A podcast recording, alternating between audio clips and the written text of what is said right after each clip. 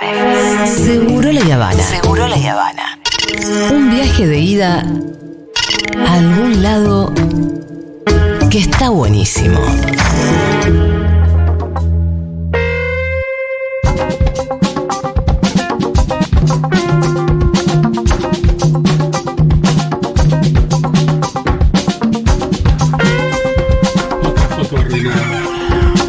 Mientras vemos a nuestro querido Darío Gaño en el- la pantalla de C5N hablando de eh, helado barilochense, porque tiene un El, el helado marroco, es ese, ¿no? Le mandamos un abrazo a Gaño, que seguro que no está escuchando porque está conduciendo un programa eh, de televisión.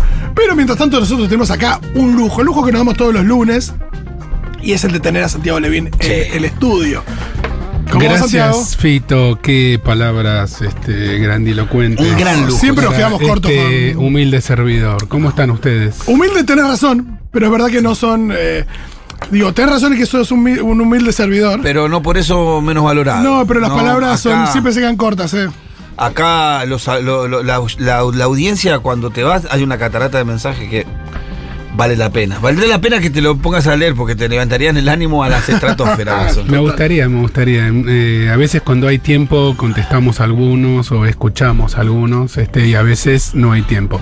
El tema de hoy es eh, es un tema largo que hay que ver cómo se le entra, por qué costado se le entra, a ver si le encontramos el agujero al mate.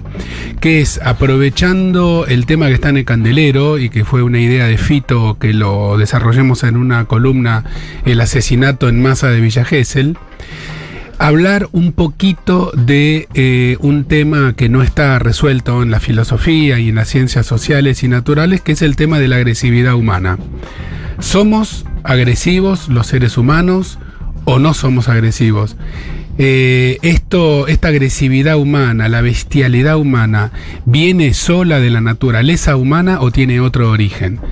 La, la pregunta no es banal, tiene consecuencias muy, muy importantes en la política, en el concepto de seguridad, por ejemplo, eh, y eh, alimentan, digamos, estos distintos caminos alimentan eh, ideologías muy diversas. Hubo una época en donde se pensaba que el ser humano era naturalmente agresivo. De ahí viene la frase que Freud repetía, Homo homini lupus, en latín, el hombre es el lobo del hombre. Eh, Esto cuando decimos una época, ¿a dónde nos sigue tenemos que existiendo esa ¿A cuándo nos época. tenemos que Esa trasladar? época sigue existiendo. Bueno, ustedes saben que hubo un cambio muy grande en el pensamiento occidental a partir del siglo XVIII, del siglo de las luces, el iluminismo, en donde se dejó a Dios un ratito de costado, eh, la divina providencia como la respuesta de todo. Bueno, si Dios quiere, la semana que viene, si Dios lo así lo, lo decide. Y poco a poco empezó a instalarse una eh, una nueva forma de concebirnos como, como seres humanos. Kant decía sapere aude, anímate a pensar por vos mismo, este, que fue verdaderamente revolucionaria y que culmina a fin del siglo XVIII con la Revolución Francesa, este, también la Revolución Industrial en Gran Bretaña, y una nueva forma de concebir este, el, de- ser humano como ciudadano, como sujeto de derechos, etc. Queda cuando entramos en el siglo XIX pendiente esta discusión. Si existe o no existe la maldad humana y en caso de existir, ¿de dónde viene? Si le preguntas a un religioso, te va a dar respuestas del tipo de, de posesión diabólica, las fuerzas del mal, de Belcebú, de el Señor del ángel caído. Siempre hay una especie de discusión histórica en la religión, en la filosofía, de las fuerzas contrapuestas, ¿no? Sí. En el propio Freud están las dos grandes pulsiones, la de vida y la de muerte. Eh, Y ahí, eh, eso siempre habla mucho del juego del maniqueísmo, y, y también es por eso el- es mucho de lo que vemos a veces en, en las ficciones. Digo, uno piensa en el lado oscuro de la fuerza y el lado luminoso de la fuerza, uno piensa en el Señor de los Anillos. Yo quiero- en muchísimas de esas narraciones que donde hay un personaje que se debate entre una y otra, ¿no? A mí me gustaría mucho, al terminar esta columna dentro de pocos minutos, poder dejar en la oyentada una, un par de, de herramientas más para pensar un poquito estas situaciones como las de Villa Gesell, que nos tienen a todos muy conmocionados, que como dijimos la semana pasada realmente constituyen una, una, una aberración, una barbaridad que nos golpeó en lo más profundo de nuestra sensibilidad, donde se perdió una vida de un modo no accidental, absolutamente innecesario, prevenible, evitable, y donde hay un grupo de jóvenes que van a tener que pagar en el sentido de la justicia de los hombres y las mujeres del Poder Judicial. Dicho sea de paso, nunca va a existir una sentencia que deje al público completamente satisfecho. El sistema penal no está para devolver este, con la misma intensidad con la que se generó el daño.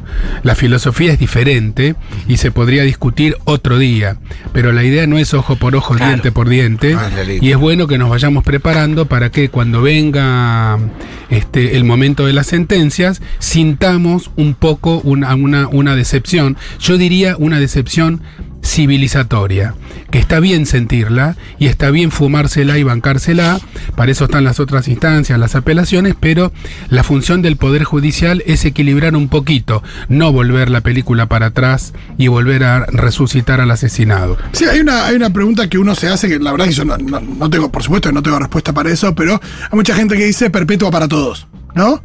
Y la pregunta es si la reclusión perpetua se puede aplicar en, en el caso de cada responsabilidad o si, la, o si hay diferentes niveles de responsabilidad. Lo que no sabemos es si, si, si la menor responsabilidad también le aplica una perpetua o no. Seguramente este, hay distintos niveles de responsabilidad, hay cuestiones muy técnicas de técnica jurídica que, que se nos escapan hoy en este momento de lunes al mediodía, pero a lo que yo quiero ir es a lo siguiente.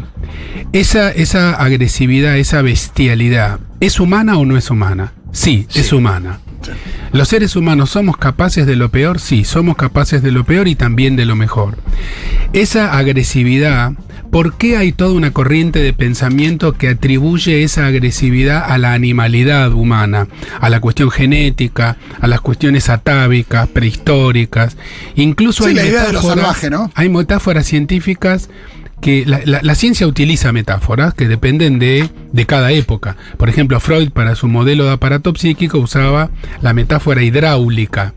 Energías que si se cortan por acá, agarran por otro lado. Seguramente si Freud viviera en este presente nuestro, utilizaría la metáfora informática para hablar de espacios virtuales en el psiquismo, que nosotros hoy nos resultan más útiles. Me encanta traer a Freud a- a- esta época. A esta época. Cu- Cuando uno dice, cuando uno escucha, por ejemplo, que hay un cerebro reptiliano y hay un cerebro mono y hay un cerebro hu- humano, este, puestos uno encima del otro, uno está escuchando una falacia. Sí. Está mal dicho, eso genera mucha confusión y pareciera ser que si eh, algunas cosas no estuvieran bien cableadas, a un ser humano le sale el animal que todos tenemos adentro. Eso es un error. Eso es un error. Eh, el Freud de 1930, que escribió El malestar en la cultura, se mostraba partidario del innatismo agresionista. Él se mostraba partidario, claro, él había perdido gente querida en la Primera Guerra Mundial, la Primera Guerra Mundial había sido realmente una masacre, una masacre total. Eh, y había reinaba un pesimismo en Europa muy grande. Se estaba gestando lentamente lo que iba a ser este el hitlerismo y la Segunda Guerra Mundial. Eran momentos muy duros en donde uno puede dispensar a gente brillante como Freud o como Einstein que se intercambiaban cartas, mostrando un pesimismo en relación a la naturaleza agresiva del ser humano. Sí, y a partir del holocausto también surgió, esa pregunta también surgió la pregunta de qué, cómo se puede representar ese mal en la ficción. Y luego vino una parte del siglo XX, la segunda mitad, donde empezó a predominar mucho la posición biologicista. Los genes, el encéfalo, fin de la década del 90, la década del cerebro, la secuenciación del genoma humano y hubo un importante empuje de un pensamiento reduccionista, es decir, que explica lo complejo por una sola de sus partes, en este caso la biológica, y fíjense cómo el, el- el pensamiento bioreduccionista termina alimentando la ideología de la derecha neoliberal, porque a estas hordas de, de inadaptados que tienen cerebros prehistóricos los tenemos que reprimir y poner la policía y el ejército en las calles. Al final del día termina encontrándose una ideología reduccionista en lo biológico con una ideología de la represión porque a los negros hay que darles palo. Por el otro lado, les recomiendo a quienes escuchan la lectura de un libro muy lindo de un antropólogo norteamericano que se llama Ashley Montagu, libro de 1975, editado por Alianza en castellano, que se llama La naturaleza de la agresividad humana, donde hace un poco un contrapunto con el Freud de 1930 y con Conrad Lorenz. Lo escucharon hablar. Conrad Lorenz fue un premio Nobel que se dedicó a estudiar aves. Este es otro de las fuentes de los malos entendidos cuando hablamos de agresividad. Lo- la etología, la ciencia que estudia el comportamiento animal, descubre el instinto. Sí. El instinto es una conducta genéticamente programada. Un perro le dice a otro perro, che, pasame el contacto de WhatsApp de esa perrita que pasó por ahí porque este, la quiero, quiero, este, quiero invitarla a tomar una birra. El instinto, el perro huele las feromonas que produce la perra cuando tiene su periodo menstrual y eso desata automáticamente la conducta copulatoria. No media ni el razonamiento, ni la cultura, ni el amor, ni el deseo, ni la calentura, ni la vergüenza, ni la timidez, ni la ternura, ni nada. Bueno, ahí, ahí es donde metiste a la humanidad, digo, en todo lo que es media, ¿no? Ahí Eh, Exactamente. Entonces, el punto es el siguiente. Eh, si ustedes leen este, este, este libro de Ashley Montagu, que es muy lindo, cita a un gran este, paleontólogo norteamericano, Clifford Geertz, que demuestra eh, con, con datos muy duros que primero vino la cultura y después vino el gran cambio del tamaño del encéfalo y no al revés como se sostenía antes, y se va llegando a una postura un poco más equilibrada en donde lo biológico y lo cultural se influyen mutuamente. Eh, hoy con el concepto contemporáneo, moderno de epigenética, que lo podemos desarrollar en otra columna, esto queda todavía más claro y los puentes quedan más tendidos. ¿Qué quiero decir con esto? Perdón. Quiero decir que efectivamente los seres humanos somos capaces de lo peor, de lo más atroz, de matar, de la crueldad de matar por placer, de torturar animales chiquititos, este, de dejar morir gente en la calle sin sentir compasión, ternura, angustia y arrojarse para ayudar, pero también somos capaces de lo mejor, de lo más generoso, del sacrificio, de poner por primero el interés de los demás, etc. ¿Dónde está esa diferencia? Está en la cultura. Y está en cómo nos alimentan cuando somos chiquititos y chiquititas. Alimentan en el sentido simbólico. ¿En qué mundo estamos recibidos? ¿Qué palabras y qué metáforas se nos ofrecen? ¿Qué se nos ofrece como oferta identificatoria? ¿Quién queremos ser cuando seamos grandes? Eh, ¿Cuáles son los héroes y las heroínas que nos, que nos ofrece la cultura, la familia, la escuela, la educación, la tele, eh, etcétera? Eh, y qué valores y qué valores se sostienen desde ese desde esa recepción tan delicada tan delicada que es la de un eh, cachorro humano cuando todavía no existe para la cultura humana porque todavía no habla entonces cuando nosotros nos convertimos en seres culturales allá en algún momento mítico hace 200 o 300 mil años y apareció el Homo sapiens sapiens eh, dando, convirtiéndose en un ser parlante, empezando a hacer los primeros enterramientos. Yo a veces me, deliro pensando un, un antepasado nuestro que apenas decía un par de cosas guturales para comunicarse con los pares y que un día en un grupo se ven llorando por la pérdida porque comprenden que la muerte, comprenden la muerte y deciden hacer un enterramiento y poner unas piedritas arriba. Qué momento maravillosamente mitológico. Sí. Eh, nosotros somos los únicos animales que lloramos. Desde ese momento en adelante, cuando ya estamos atravesados por la palabra, por la cultura, cuando dejamos de ser bichos instintivos, que aplicamos conductas de manera automática porque están genéticamente programadas, ya no somos más naturalmente nada. Ya somos a partir de allí el producto de una naturaleza, porque obviamente hay un cerebro y hay un corazón que si no late te morís, pero somos producto de nuestras propias elecciones y de nuestra propia historia personal y colectiva, eh, de nuestras propias creaciones. La ley es una creación humana, el arte es una creación humana. Eh, no es necesario que en el fútbol una hinchada le cante a la otra con ustedes vamos a hacer jabón cuando viene la, este, el equipo de Atlanta.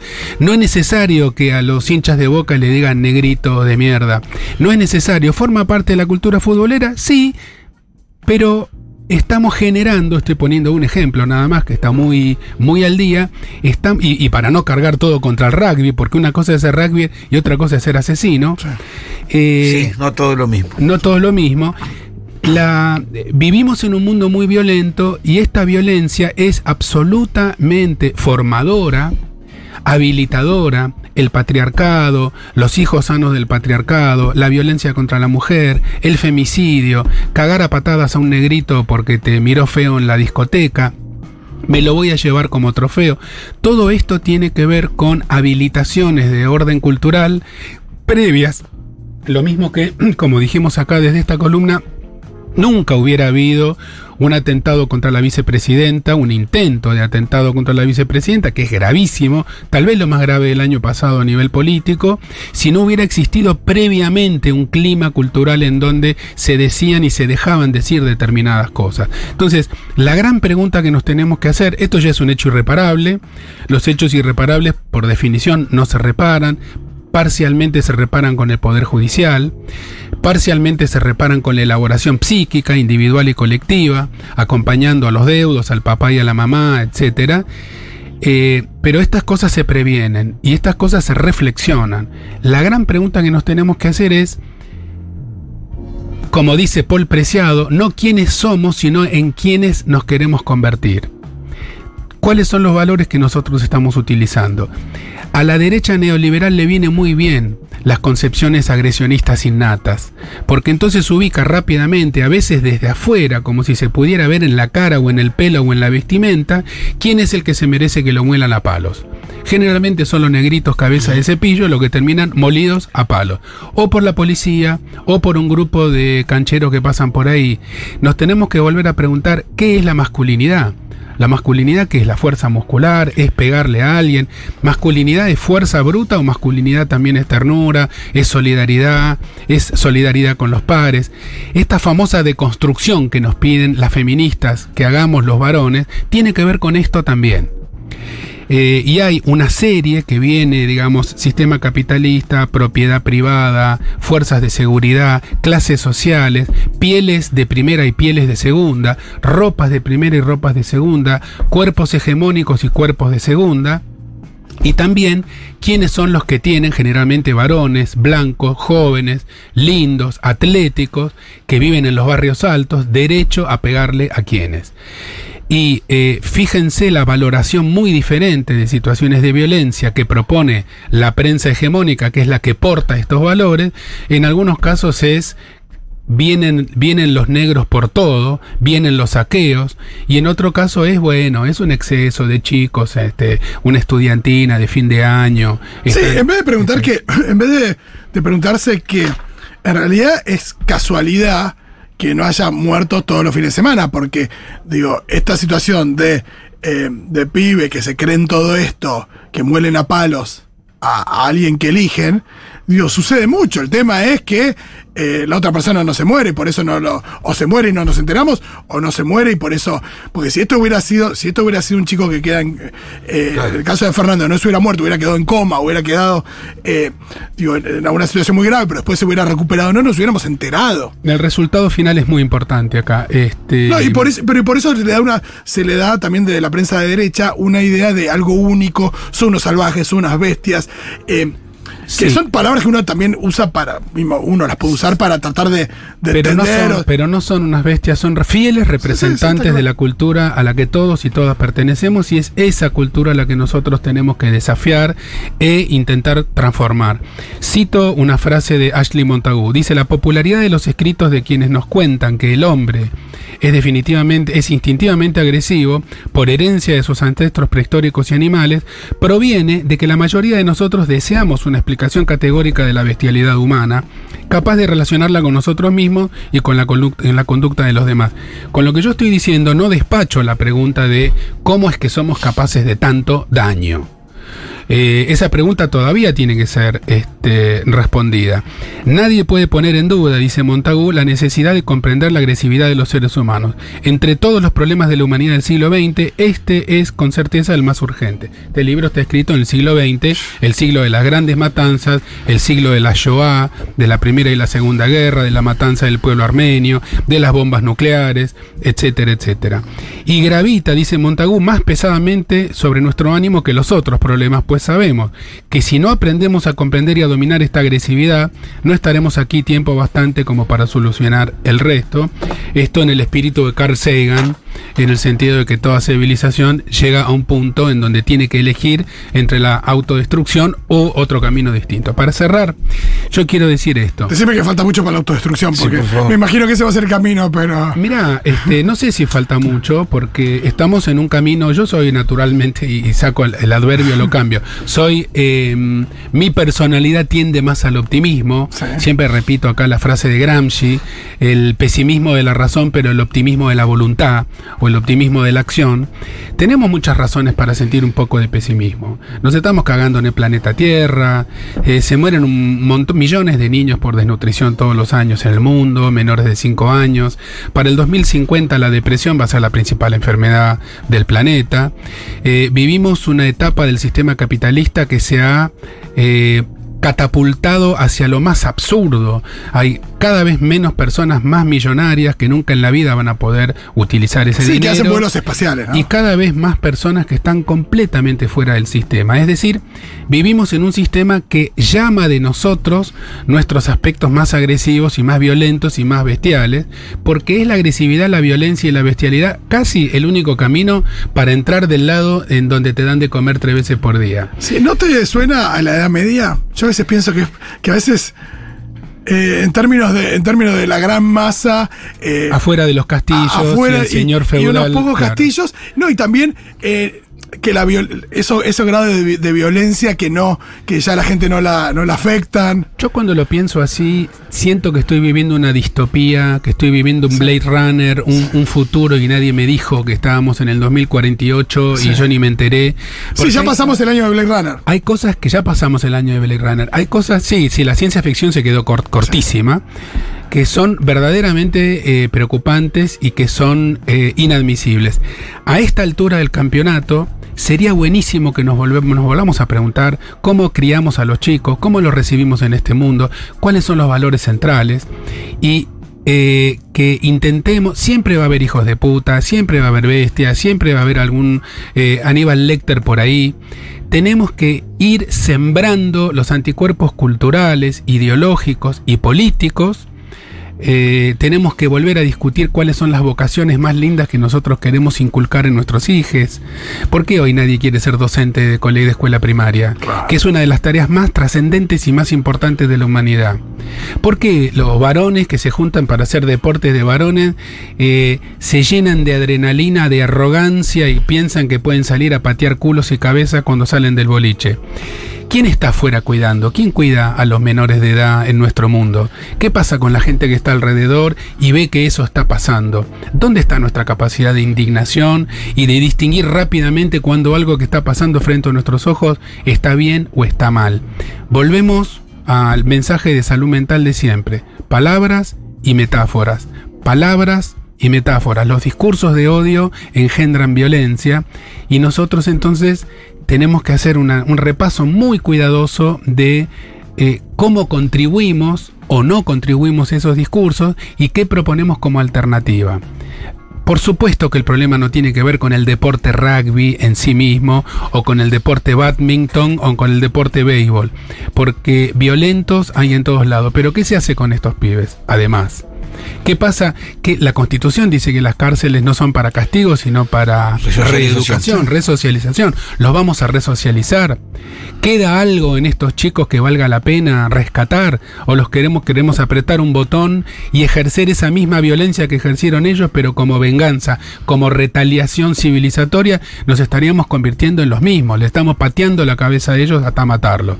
Entonces, todas estas preguntas nos tenemos que hacer para volver a descubrir que sí somos capaces somos capaces de lo peor, pero también somos capaces de lo mejor. Y la diferencia entre una cosa y la otra son elecciones culturales, filosóficas y sobre todo políticas. Espectacular. No, no, ¿viste cuando Acá hay te van a mensajes que- grabar todo y todos los días? Paz Rodríguez dice, Santiago, qué lindo que es escucharte con tanta claridad, un hecho que nos horroriza a todos y podés decir algo para tramitarlo colectivamente. Abrazos, te queremos. Gracias, gracias por ese cariño y por ese mensaje. Hola, ¿dónde puedo escuchar de nuevo esta columna? Gente que está escribiendo ahora, ¿dónde la puede escuchar de nuevo? Eh, me encanta, en Spotify, la vamos a subir, claro que sí. Eh, acá, bueno, hay muchos. Dice acá, acá agregan, no es lo mismo agresión que violencia, la agresión es supervivencia, es animal, la violencia es humana, es cultural, toda violencia social es política, la violencia es lo que hay que trabajar para disminuir, no así la agresividad que es constitutiva. Bueno, es, es discutible, tiene razón el oyente o la oyenta, eso es habla- hablando en términos técnicos. Si nos vamos a poner este, a hablar en términos técnicos, tenemos que distinguir un par de palabritas. Agresividad también en cierto entorno teórico es una buena palabra, porque desde el punto de vista pulsional es lo que empuja al individuo a lograr determinados fines, ambición, agresividad. Acá lo estamos utilizando en un sentido clásico, discutiendo a los agresionistas innatos con los que creen que eh, la agresión, violencia no es innata. Acá nos recomiendan también eh, varias lecturas. Por tu propio bien de Alice Miller y El adversario de Manuel Carrer. Y eh, también una nota que salió en página 12 que se llama El rugby necesita ayuda. Entonces, todas son recomendaciones que hacen oyentes. Yo no los he leído. Buenísimo. Hay, ya que, ya que estamos con un segundito más, el libro de Montagu eh, termina no, en, en la parte que a mí me interesa, este, citando a un eh, investigador en Estados Unidos que se llama Rodríguez Delgado, muy conocido, que dice, me gustaría proponer una visión más optimista que atribuya menos importancia funcional al pasado genético y un papel más prominente a los inputs sensoriales y a la información cultural que son factores decisivos, especialmente en una edad temprana, para la determinación de muchas propiedades anatómicas, químicas, eléctricas, funcionales de las neuronas cerebrales. Con arreglo a este criterio, la mayoría de nuestros actuales problemas de conducta social e individual no dependen de la herencia biológica ni de una información neurofisiológica. Y podemos agregar, no existe en el ser humano ninguna conducta que esté genéticamente determinada. Ninguna. Ni siquiera los ritmos sueño-vigilia. Está buenísimo saber Acá, eso. acá Ana Clara le dio como un cierre a la frase que acabas de decir. Dice, soy un pesimista de la razón y un optimista de la voluntad humana. Sí. Gracias, alta frase. Esa es la frase de Antonio Gramsci, no es mía.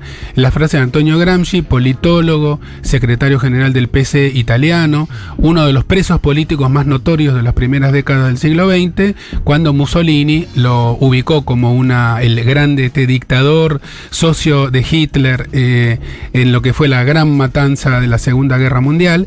Eh, Il Duce eh, lo metió junto con muchas otras personas en, eh, en la cárcel, estuvo en la cárcel más de 10 años, era un- una persona con muchos problemas de salud, se dedicó a escribir, escribir, escribir, escribir, escribir, vale mucho la pena leer las, las cartas de la cárcel, los escritos de la cárcel de Antonio Gramsci, que escribía sentado en el piso apoyando la espalda contra la pared fría, en un papelito con la mano temblorosa, muy poca luz y apoyando en las rodillas un papelito finito. Imagínense miles de páginas escritas de esa manera. Soy de Catamarca, hace unos años hubo un caso de femicidio terrible acá.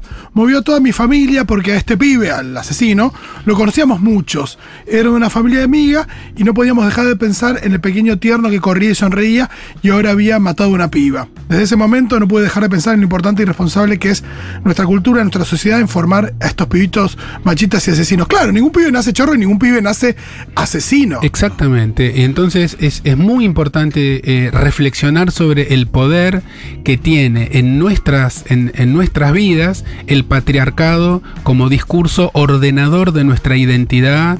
eh, como discurso que habilita o no habilita algunas este, agresiones y como una ideología de profundas bases eh, ideológicas y filosóficas, que es la que termina produciendo eh, los femicidios, que son verdaderamente uno de los mayores problemas de nuestra civilización actual, junto con la inequidad, la pobreza, etcétera, etcétera.